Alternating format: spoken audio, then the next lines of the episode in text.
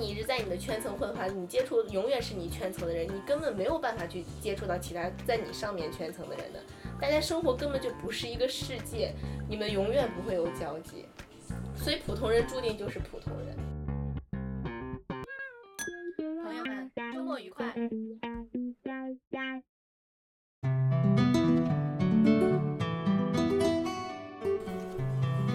友们，周末愉快！欢迎收听本期的《我爱这个世界》，我是天慈，我是高阳。嘿嘿，今天想跟大家聊一个什么样的话题呢？就是，嗯，一九年哪哪吒哪吒的那个电影出来之后，突然之间“我命由我不由天”这句话又成了很多人的口头禅。正好伴随着咱们国家进入到了一个高速发展的一个时期，就会有各种各样的机会，然后涌现出来，所以大家都会想去抓住那个机会去改变自己的命运，然后闯出自己的一片天地那种感觉。所以其实这期就很想大家和大家聊一下，就是嗯，出生是否真的决定我们的命运，以及我们后天真的可以凭借自己的努力去改变自己的命运吗？然后以及我和高阳其实都有一点嗯，感觉到在自己身上的一些不配得感，是所以嗯，关于我们出身是否决定命运，还有不配得感这两个事情，然后想当做这一期的主题和大家一起聊一下。我不知道高阳是就是关于出生决定命运这个事情是怎么想的。我先说一下我我自己的一些近几年的感受吧。嗯，我的家庭属于很普通、很一般的。嗯，但是我爸爸是一个比较自负的性格，类似于自己什么事情都能干，就很牛，就可能也是当了一当了一当了一段时间小老板，所以比较的自负。我从小受到的影响，也是我爸爸就会觉得哦，我女儿是最棒的，比所有人家的孩子都强，都都懂事儿，都都优秀，感觉我也就自己觉得自己非常厉害，走哪儿自己也觉得我老大那种感觉。然后上了大学的时候，我当时我朋友对我的评价，刚刚分班，大家刚认识的时候，觉得这小姑娘怎么看起来好屌啊，就是就是个很牛的那种感觉，你知道吗？然后那个时候有一个从高中一直在谈男朋友，谈的时间比较长，对方性格也是很好，所以一直就很包容我，很很惯着我那种感觉。所以可能有这个原因，我就更加的有点目中无人，比较任性啊，行事作风都比较任性。然后第一次感觉到自己的出生的地方是一个小城市，是我和我那个男朋友分手之后啊，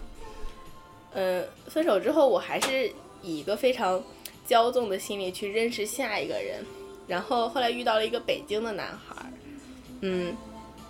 刚开始相处还挺开心，就是单纯朋友那种嘛，也是大学同学。但是等到后面说到就是两个人想要确定关系的时候，人家就有点，嗯，我觉得他说的是觉得我太小了，他比我大两岁嘛，说是嗯觉得我太小了，有点太粘人，不太懂事儿。但其实我现在在反观，我其实能嗅到一点，就是觉得他其实是会有点儿，也不是看不上你，就是觉得嗯。两个人不是很平等的，他没也不会想要跟你谈恋爱，就有点瞧不上感觉。哦，对对，人家是以北北京的男孩，北京男生，就有种那种，就各方各面就什么举手投足呀，说话那种北京调调，就有种那种小小太爷的感觉。那个时候我就第一次觉得，可能又加上就是分手遇到下一个人，然后又被不喜欢，就觉得自己就是。是一三线小城市一土姑娘，然后之前在自己生活的那个小地方还挺可以得意洋洋的存在，但是出出了这个社会，就出了那个自己的舒适圈之后，其实自己就就啥也不是吧，就点那种感觉。你有过？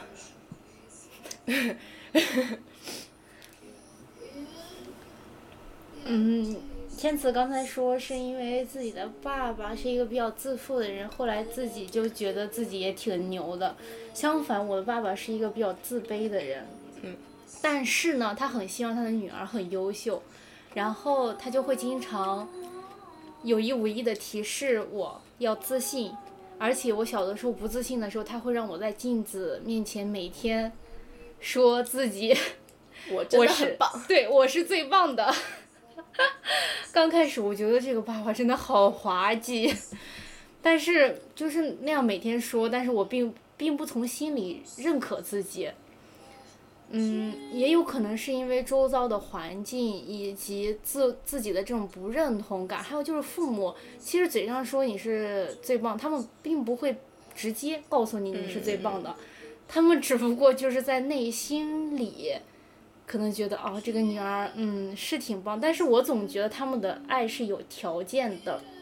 比如说我小的时候，小学六年级的时候，呃，爸妈给我买了第一辆自行车，但是是告诉我这个学习成绩要好，要考双百才能给你买这个自行车，所以我总觉得爸妈对于我的很多爱是有条件的。就是得学习好才行。是的，是的。嗯，这个是小小的时候一件事情，还有初中的时候，就是我在同龄人中应该是就是拥有电脑算是比较早的，但是前提条件也是要你成绩够优秀、够努力才可以拥有这个东西。嗯，在我印象中好像没有什么东西是你想要，爸妈就给你了，可能也是我当时需求感比较低，也没有给他们提过什么要求。说想要这想要那的，但是他们想给你买什么东西的时候，都是你要完成他们的目标，你才能拥有这个东西。所以，嗯，我觉得这也间接性的导致了我现在的这种不配得感。嗯想要什么东西的时候，就要先自己去付出，我觉得才能获得别人对我的关关注和爱。就是这个东西是要一换一的，我要做什么，我别人就像付我薪酬一样，对对对。然后我得到我想要的东西，没有说这个人真的是喜欢我，哎，他就应该给我，对这个是我应该拥有的权利，或者是应该拥有的礼物那种感觉，对，不太会有。是的，是的。就是，可能就是在我真正意识到自己很普通这个点之前，周围生活的圈子呀，然后以及认识人，其实都是差不多水平的，所以你也不会觉得有什么，嗯，自己很很很不好，或者说很比不上人家的地方。然后后来呢，就是当然这是大学之后的事儿了，就通过一些原因认识到了。渐渐认识到更多更优秀的人吧，然后当你去听他们的经历，然后听他们的人生，就哪怕是你们去简单的吃一顿饭，人家所体现出来的那种落落大方，然后以及哦，不管怎么样，这顿饭的钱我随随便便就是付得起的那种底气，是完全不一样的。然后当你嗅到他们的这种背景也好，或者是这种家家庭能给他的底气的时候，你就会真的觉得挺挺自卑，就觉得从心里觉得自己比不上，然后我就会反观说自己为什么会有这么强的不自信感，可能跟高阳你刚刚说小时候的一些家长给你的回馈方式是相关的，嗯，我爸妈也是那种很希望你成绩好，但是我从小确实很少那种你呃你要成绩好，我给你买个啥，很少有这种，嗯。我也不会去要求，然后，嗯，可能家里面条件比较普通吧，所以爸妈也不会给你没事儿就给你买个东西，或者说给你弄个特别贵的东西，没事儿送一个礼物那种也没有。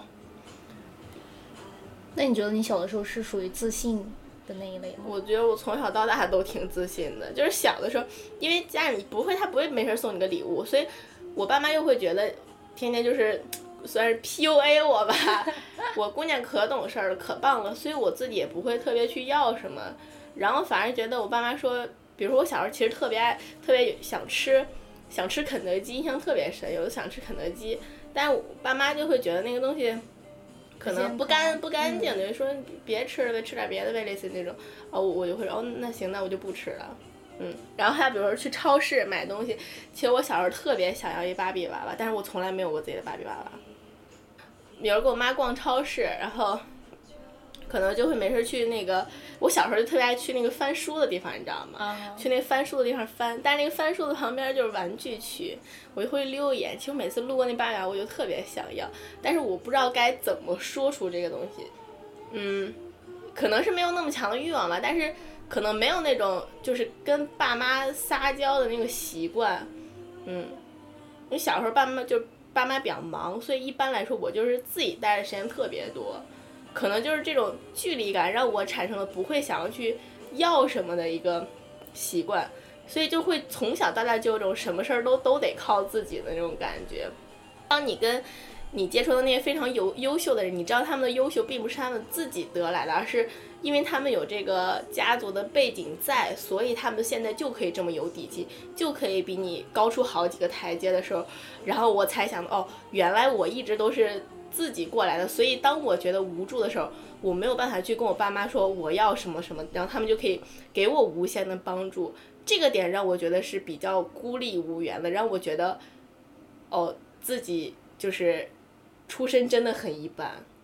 没有什么可以依靠的感觉。就这种这种时候会让我觉得比较怎么说受触动吧。但是相反的，我觉得这种呃从小的生长环境以及你自己的这种自我成长。相反的，造就了你现在自己就是自己的底气。嗯，嗯。不过，是不过一个比较矛盾的地方是在于，虽然我从小比较独立，但其实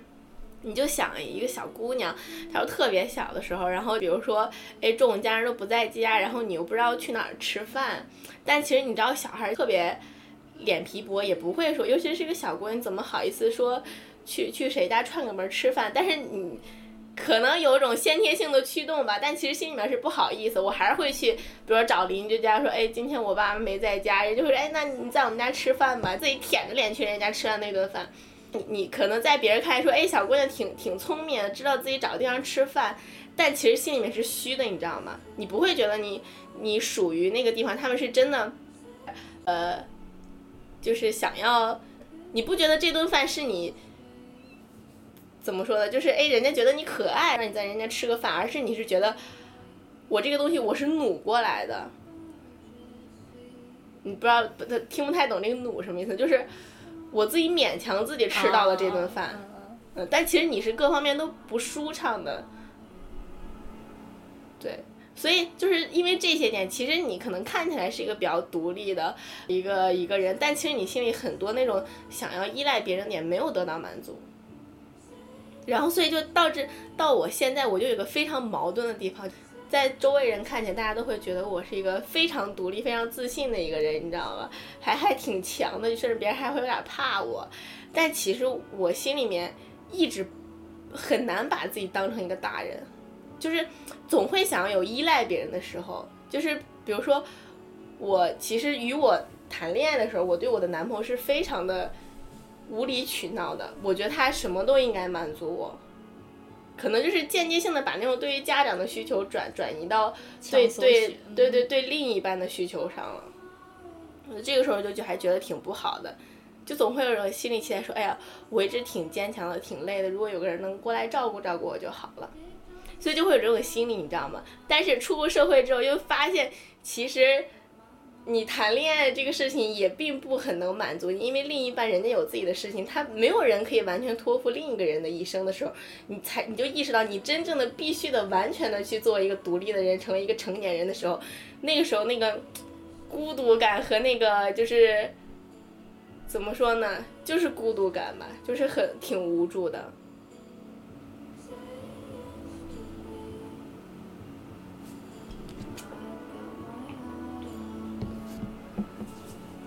嗯，天赐说到这，我突然想到，就是这种不配得感，其实，在亲密关系中挺，嗯，挺能影响一段好的亲密关系的吧，算是。嗯，就比如说我有一个女性朋友吧，嗯她是很我见过很强有拥有很强配得感的一个女生，嗯她觉得她拥她值得拥有一切的好的事物。是因为他从小想要什么东西，他想一想就能得到，就很神奇。对，然后他，我目前遇到他谈的每一任男朋友都是蛮优秀，就是在不断的慢慢慢慢越来越优秀，越来越优秀的这样子。他的这种配得感，我觉得是他很能让这个男生发挥他自己最大的特优点，让那个男生，让那个男生对，然后他也觉得他值得拥有这些高质量的男性吧。嗯。嗯。嗯，再说回我们这种 配得感比较低的人，我觉得如果有一个男生，就比如说追你的时候，十足的对你好，然对我好吧，算是，如果对十足的对我好，我可能会觉得我配拥有这段感情吗？我觉得这个人太优秀了，我是不是要回馈一些什么？或者是我会觉得我为了配得上他，然后要让自己努不断的努力，要更加优秀才能配得上这个人。嗯，我觉得我可能有点就是混淆了这个不配得感的这个定义。我不知道，我倒也没有不配得感。我还我还挺我还挺理直气壮的，别人对我好就对我好吧的那种人。嗯，这种怎我觉得可能是自卑吧，也不是说不配得感，就是强大自信下掩饰的我的一种自卑。嗯，不配得感倒没有。但是你是有一个坚硬的外壳的，就是别人是看不到你的自卑的点和我还不配得挺坚硬，我发现，我发现从来没有人担心过我，你知道吗？是的，是的。我那天跟我们店里的同事聊呢，我们有三个同事的新社员嘛，同时进的新社员，发现大家会轮起，嗯，轮番的，就比如说先是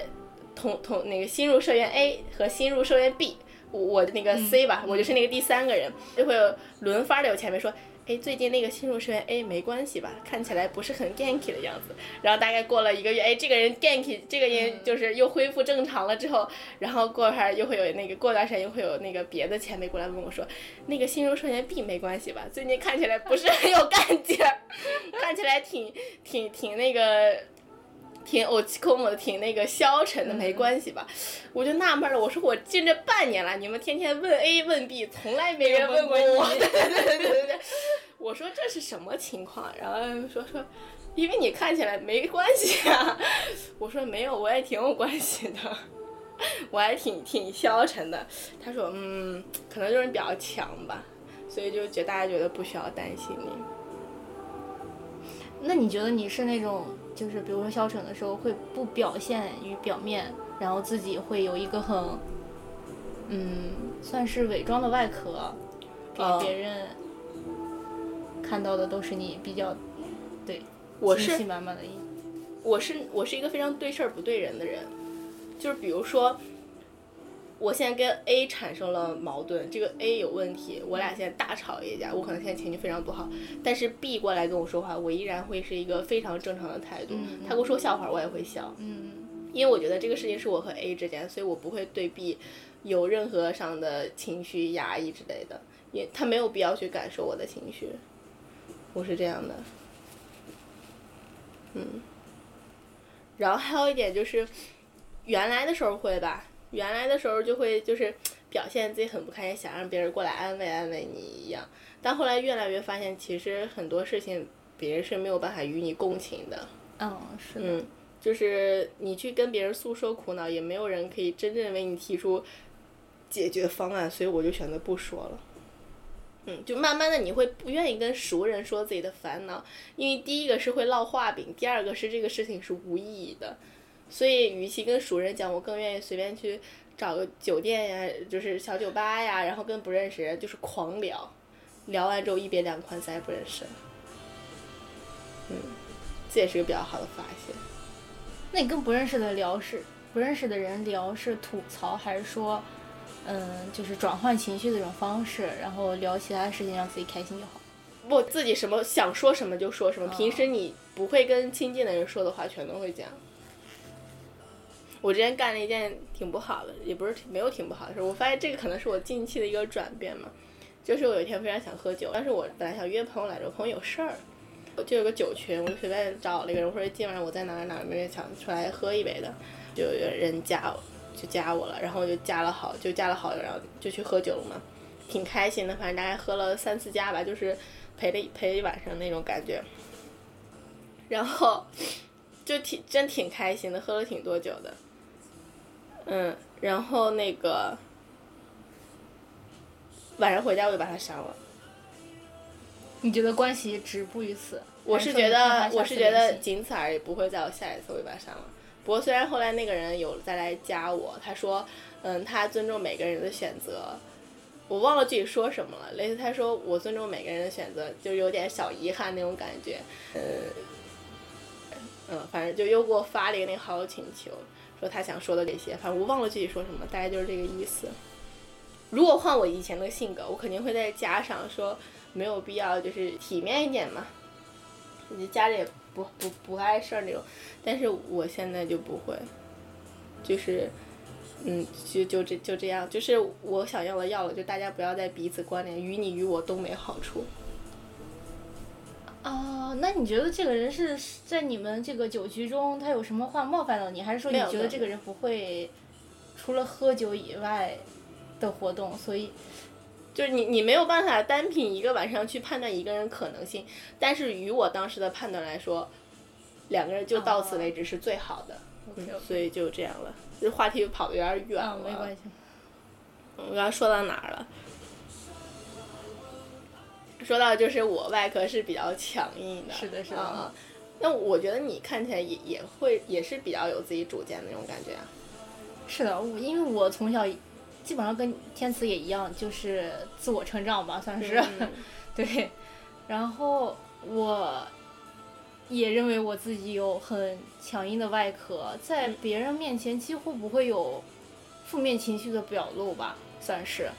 嗯，然后其实自己嗯负能量也蛮少的，但是怎么说呢？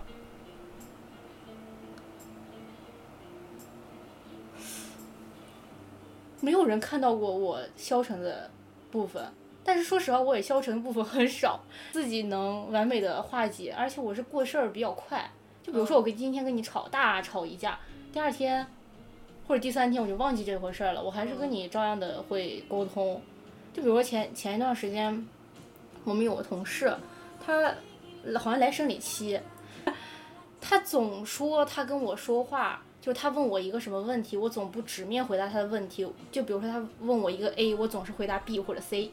但是我回答的这个 B 和 C 都是跟他这个主要问题是有关系的，但是有一天他就是生理期的时候，他突然就特别大声，就满公司好像都能听到的那种，就是说我词不达意，或者是回答他不直面回答他，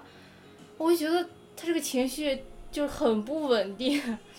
然后我就不得不搭理他了，我就也不正面回应，反正我就做我自己的事儿，然后过了一会儿他就过来。问我，或者是我下楼的时候我就叫他一下，就我过事儿还是比较快，该是什么什么。他他当时那个特别大声又不给我面儿，然后又不给我台阶下那个情况，我觉得是他这个人的问题，跟我一点关系没有。就是我回答他的这个答案也是情理之中的，并不会很出乎人意料或者怎么样。但是他的这个情绪稳定并不是我造成的，可能是他一直都是这样子。所以我也不对他造成任何的影响，就是我还是正常的跟他沟通。嗯，那是这样，那那我是不是可以理解你所说的这种不配得感，是你很难理所应当的去接受别人对你的好？是的。但是我觉得不配得感这个东西是可以，就是配得感这个东西是可以习得的。嗯。就比如说，嗯。从我变自信之后吧，我是大学之前都是比较胖乎的一个人，大概最胖的时候有一百五十斤，一六六的身高，其实算是真的是蛮胖的，蛮肉肉的一个女生。我直到淘宝上买买到三叉的裤子，我最大的裤子买不到再大的裤子为止，我觉得自己也就这样，也没有多胖呀。我觉得我一直能买到衣服，我就不觉得自己有多胖。就周遭所有人说你胖，我就觉得对于我来说好像没有造成太特别太太大的影响，所以我就胖下去就也挺开心的。但是，直到大学快毕业的时候，觉得要去找工作，这个面试官呢第一面他肯定看不到你的内在，你这个人多优秀，跟他见第一面肯定是感受不到的。你不能就张牙舞爪的去展示你的能力吧？第一面肯定是看你的这个初印象。首先你这个人胖，就别人会对你这个人的初印象就不是很好。我下决心去减肥，嗯，半年左右吧，从一百五十斤瘦到了一百二。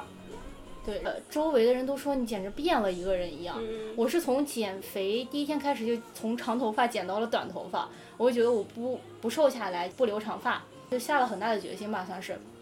然后就每天运动，吃水煮菜，然后喝粥啊什么就清淡饮食。半年瘦下来之后，就是嗯，你说话也有了底气。嗯嗯嗯，就是周围所有人都说你瘦了，其实你自己没有那么大的感觉，说实话。但是周围人对你这个评价，慢慢的一直是 plus 的这种状态，你慢慢的就会觉得自己很棒，有自别人对别人都做不到的事情你做到了，嗯嗯对这件事情真的对于我来说是一个蛮大的改变。然后自从的变自信了之后，人生二十多年，就是变自信了之后，觉得一切都配拥有。都顺了是吗？是的，那我觉得我们这个其实所谓的不配得感，其实是不是自卑的，就是另一种是的，是的。另一种表达形式呢？因为我我的不配得感是什么呢？就是，嗯，就是当比如说有一个人，他非常之优秀，在我们的面前的时候，我会觉得就是无地自容，我会觉得我根本比不上。如果换做现在的我，我是觉得我 OK 我。会我会觉得我自己从头到尾就是什么狗屁都不是的那种感觉，就是我会把自己从头到尾否定一个遍，你知道吗？那为什么不去找一下自己跟他的共通点，或者是自己有就是有的，但是就是当我感受到那个差异的时候，我很会自我 PUA 嘛，我会否定自己的一切的优点，我就会觉得自己自己什么都不是，可能在这个人面前，你说话也会是一种怎么说呢，嗯，不自信的一个状态，根本就不是平时的那种感觉，对对对对对，所以嗯，我觉得其实不配得感就是自信吧，自自卑的另一个嗯。表达的一个意思，嗯，因为这种家庭的媒体，其实我觉得有很多时候我是自卑的，但就像你说的，就是这个配得感，这个自信是可以慢慢习得的。其实近些年自己也有在，嗯，慢慢的把自己的目光从他人身上转到自己身上，然后多关注一下自己的生活之后，反而看到了自己的一些优点，好像得到了一些改善。嗯，不过再换句话说，其实你看到你跟那些人的差距的时候，哪怕你变得自信了，但是如果真真真真正正的去比较两个人差距的时候，你还是望尘莫及的，就是你根本看不到人家的尾车灯。那个时候我还觉得挺挺无奈的吧，就是挺合适的词吗，就就挺挺无奈的，但是有没有挺无助的吧。有没有一种可能，就是他也你身上也有他需要的地方呢？就是他你觉得他很高大、很伟岸、很触手不可得，嗯 对，但是也有可能在你你正常的时候，你自信散发出来那个光芒的时候，也是有他望尘莫及的点的。嗯，或许是有吧。嗯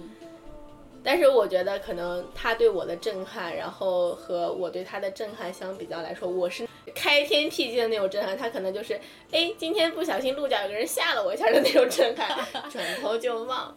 所以我就会想，就是说像这种出身上有这么大的差距，你我我是真的很想和那我我看着望尘莫及那些人到同一个平台上的，然后我就想我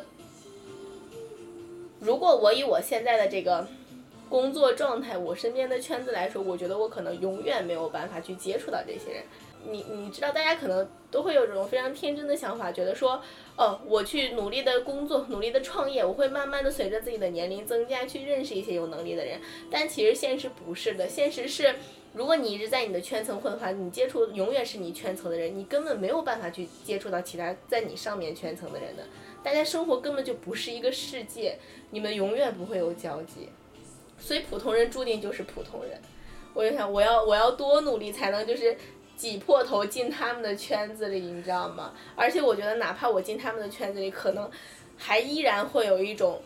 出身带给你的那种骨子里的不自信和没有底气。想想就还挺挺挺无奈的，就挺不知道该怎么办的吧。但是普通人也可以有理想，当然可以有理想了。嗯，就是天慈所说的这个，一直在同一个圈层工作，或者是一直相处于同一个圈层，会给自己不断设限吧，算是。嗯。然后，我觉得在工作之余，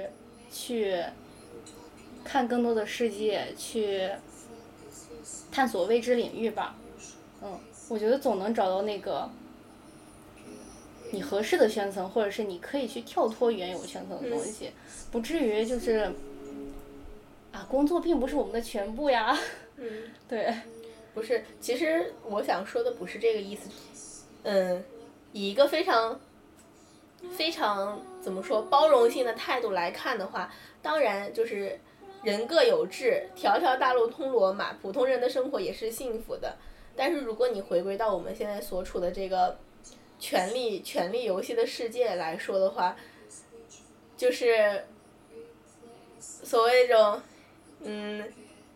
你的你的生活跟像那些能够去控制剩下百分之八十人命运的那百分之二十的人生活相比来说，你们根本就不是一个水平的，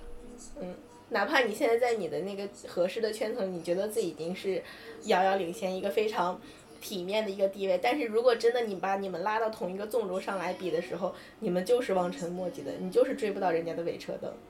这个不觉得非常是就非常让人无就无助吗？非常绝望吗？倒杯酒。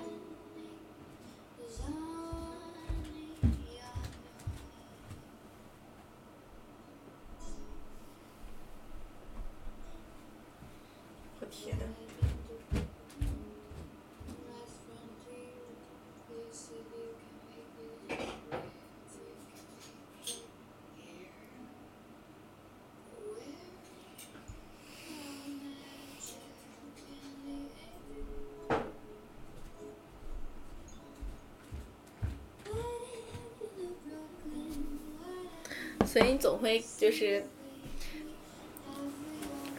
去控诉吧，就会觉得原来人生是不公平的。不过，不过，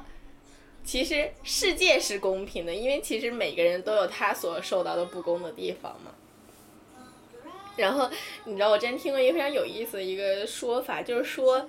嗯，你看到有一个人，他其实特别的牛了，但他这个可能是他的第三世、第四世了，就是那个生命的第第几次轮回了，所以他已经到这，他已经修到这，可能你现在这是第一层，正是磨难的时候，之后会越来越好的。嗯，这个是吧？是一个比较邪乎的说法。然后回到我们现实生活当中。就很想找到一个能够去更加接近自己理想生活理想的一个人人物形象的一个途径嘛。我之前听过人突破自己圈层大概有三个方法，第一个就是创业，第二个是读书，第三个就是嫁个好人家。嗯，创业的话，我觉得在现在这个经济如此下行的年代，然后各个行业都如此饱和。创业已经是一个非常难实现自我突破的一个路径了。嫁人的话，我觉得靠男人不如靠自己。是的，这个真的很不靠谱，你知道吗？经济权利，经经济权利决定你的话语权。我觉得为了就是维持一个体面上的高地位的话，其实去丰富自己相对来说是一个更划算，然后并且更。脚踏实地的一个做法。所以我觉得其实读书真的是可以改变命运的一个方式。嗯，我只是一个大学毕业的，所以我关于这个读书改变命运没有什么特别大的话语权权，但是，嗯，我觉得如果能有机会去读更高的书的话，一定要就是继续努力去读书，因为在大学里面可能相对来说是一个比较干净的一个环境，所以你可以去认识到。跟你相同的追求高知识、高学历的人，然后他们的整个生活的环境素养是要比，嗯，可能狭义来讲，就是没有读那么多书的人的生活环境是要好的，嗯，这个可能是你比较朴素的能够去认识其他圈层，然后稍微给自己实现一点蜕变的一个方式，嗯，我没有什么很好的例子能举啊。但是我想到一个能想到的最好的方式就是这个，所以有机会的话，尽量就是，不管你是去上学也好，或者是自己去看书，丰富自己的知识技能也好，这个东西永远是一个不会吃亏的选项，我觉得。嗯。嗯，那我来举个例子吧，就是发生在我们自己身上的事情。嗯。我觉得大家来日本留学，就是算是一个突破圈层的一个方式。是我认同。是的。就，嗯，呃，也不跟国内的大学比，就跟在日本留学的这些人比吧。有些人是高中毕业来考了大学的，有的是大学毕业来日本工作了的，就只是突破走出国门，多看看外面的世界，就已经是拓展自己圈层的一种简单方式了。嗯，也是我认可你说的。因为来到日本之后，其实你跟国内的同学会有一个对标嘛，你会发现国内的人、国内的朋友们，他们其实现在考虑的更多的是生存问题和婚恋问题。但是我身边周围人，大家还都在朝着自己的理想往前走，都还是一个奋斗的状态。这样我觉得，哦，我已经到了一个可能打引号的稍微更好一点的一个圈子里面吧。大家也不是说最简单的一个生存问题，而是可以有自己的理想追求。嗯，我认同高阳说的，关于就是其实留学出国留学，我们开拓的自己视野，就是一个很好的读书改变命运的一个一个解释。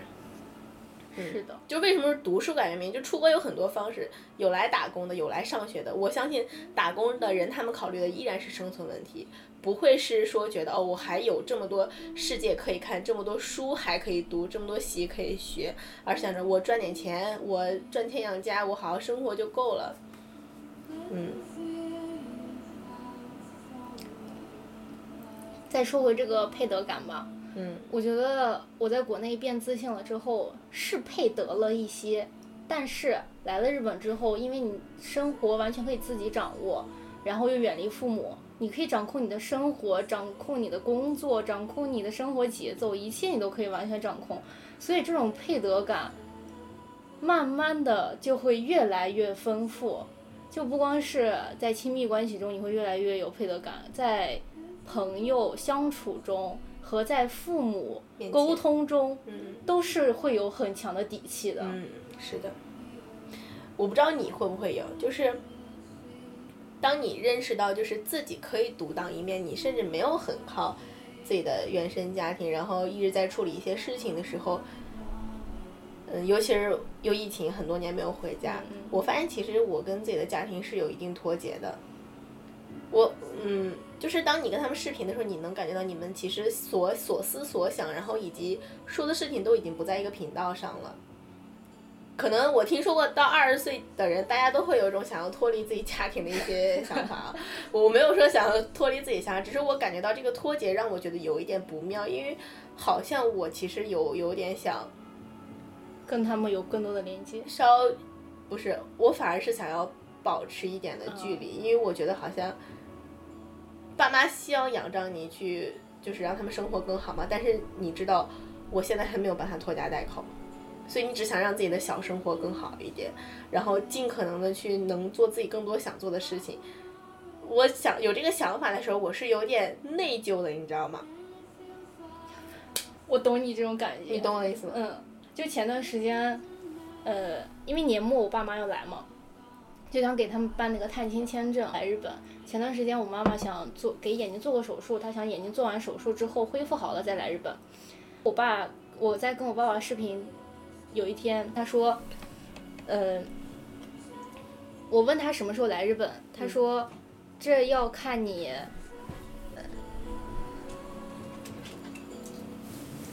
你觉得你妈妈做手术是去日本做还是在国内做？嗯，我当时愣了一下，就是他们在日本既没有保险，然后也嗯不懂日语，我怎么敢让他们来日本做这个手术？且我根本没有多余的精力去照顾他们。嗯嗯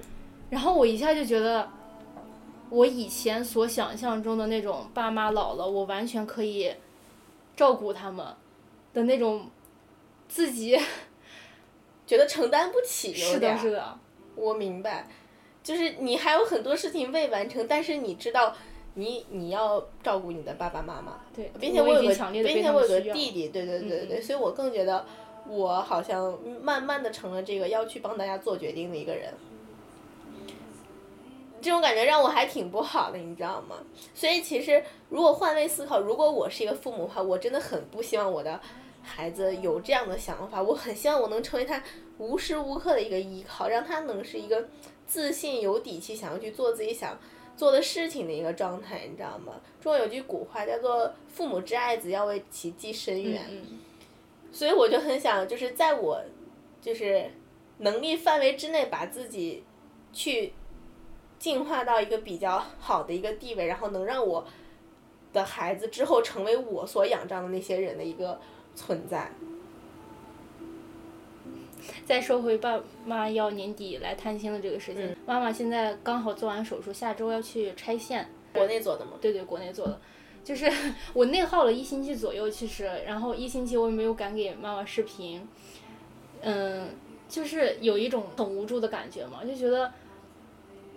我到底是让他们来呢，还是不让他们来？我也查了各种去医院做手术的一些费用呀什么的，给他们买保险好还是不买保险好？所有的衡量下来之后，还是觉得在国内做比较好，因为国内他们有医保，嗯，又有中中文，他们可以自己去沟通。当然了。对。就给妈妈这么一说，其实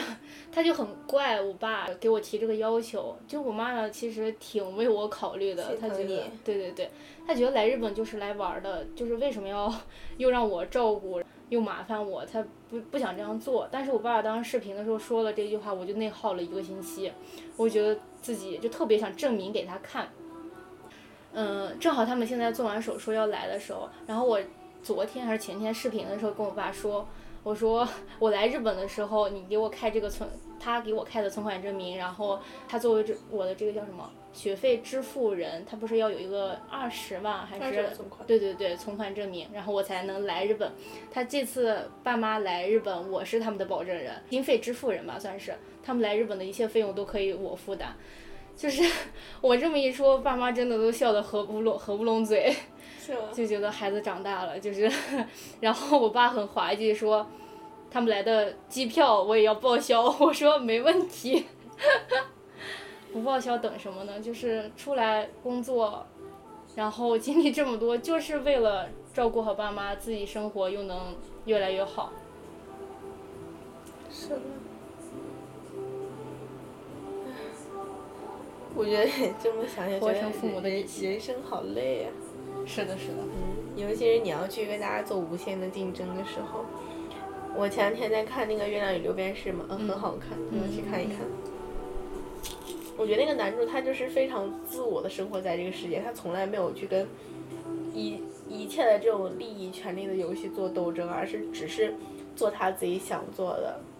他可能对不起周围所有人，但他对得他对得起他自己。有的时候就很想。就是成为一下这样的人，你知道吗？但是转念又想，其实自己还有太多牵挂了，没有办法，没有那么勇敢，没有那么大的就是勇气去抛弃周围的一切。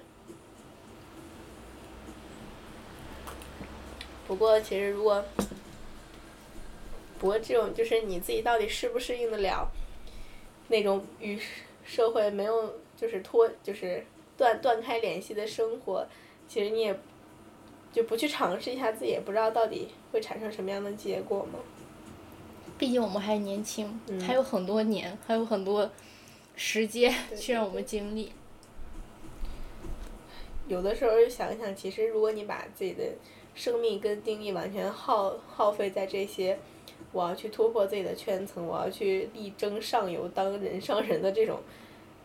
这这种无聊游戏当中，还是挺挺挺消耗人的，觉得挺无聊的。那太好了，我没有，我就想成为我自己。我有一个非常想成为的人，所以就是，嗯，可能还会多在这条路上跑一跑。嗯，有时候觉得有点就是自己不放过自己吧。不过一想到之后我的孩子可以非常有底气的，像我心里的那个人一样，那么的自信和优秀，我是欣慰的。我不是我不是一个什么多慈母、多有那 多爱我孩子的一个人啊，只是可能 应了应了中国人的那个血统了，就是我自己实现不了的事儿，我要在我孩子身上实现，我要让他自信一点。主要可能也想就是有一天自己能。就是非常优秀的是吧？站在自己心里的那个人面前，哦，就是我们现在一样的，而且可以的，而且我的全都是我自己打拼来的。你可以的，相信相信的力量，毫不夸张，我不是在 PUA 你。我前一段时间有一个我给一个朋友说过这句话，他觉得我是在 PUA 他，就是相信相信的力量，你只要相信你自己能做到。我当然认可你这种话，我是一个吸引力法则的忠实拥护者，我当然相信。我只是，只是突然觉得我刚才说那句话就是好好好热血，你有没有觉得？是的，有一天我要骄傲的站在你面前，成为和你一样优秀的人，可以的。挺好笑的。哎。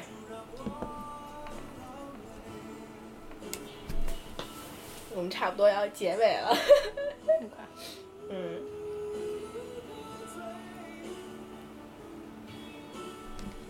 我们进入本章本期的 最后最后一趴最后一个小节。虽然我们说了这么多让人大家焦虑、让大家有压力的，嗯，内容吧，不过最后还是希望大家能够在非常辛苦的时候，觉得撑不下去的时候，说一句“人各有命”，然后一笑一笑了之。我最近在看那个《为什么伟大不能被创造》这本书，它讲的就是人有目标当然是好的，但其实很多伟大的发明、伟大的创造，然后还有很多伟大的事业，它其实第一开始这些人做的事情都是与最后实现的那个目标是不相关的，因为你如果有一个目标一直朝前进的时候，其实你很难去看到不相关的事情吧，你只会去做相关的事情，但人人都没有无都没有办法去预料到哪一块就是非常小的，就是不相关的小石头能成为你这条路上的一个非常重要的一个基石。所以，嗯，有目标当然是好的，但是如果很累的时候，就告诉自己一句“人各有命”，然后放轻松一点，嗯，没有必要太看着目标，说不定哪一天就成功了，然后某一天的某一件事情，成为了推动你命运之轮的一个非常重要的时刻。在这个内卷的世界，更加关注自己。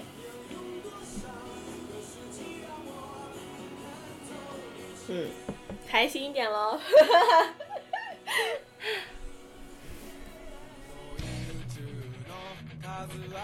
好了，本期节目就到这里了。你有哪些看法和想要与我们分享的人生经历，或者有其他感兴趣的话题？期待你用评论或者邮件的方式告诉我们。如果你喜欢我爱，可以关注我们的小红书和 B 站，上面会有本期节目的精彩剪辑以及更多的节目信息。从今天起，我爱这个世界，希望你也 也是。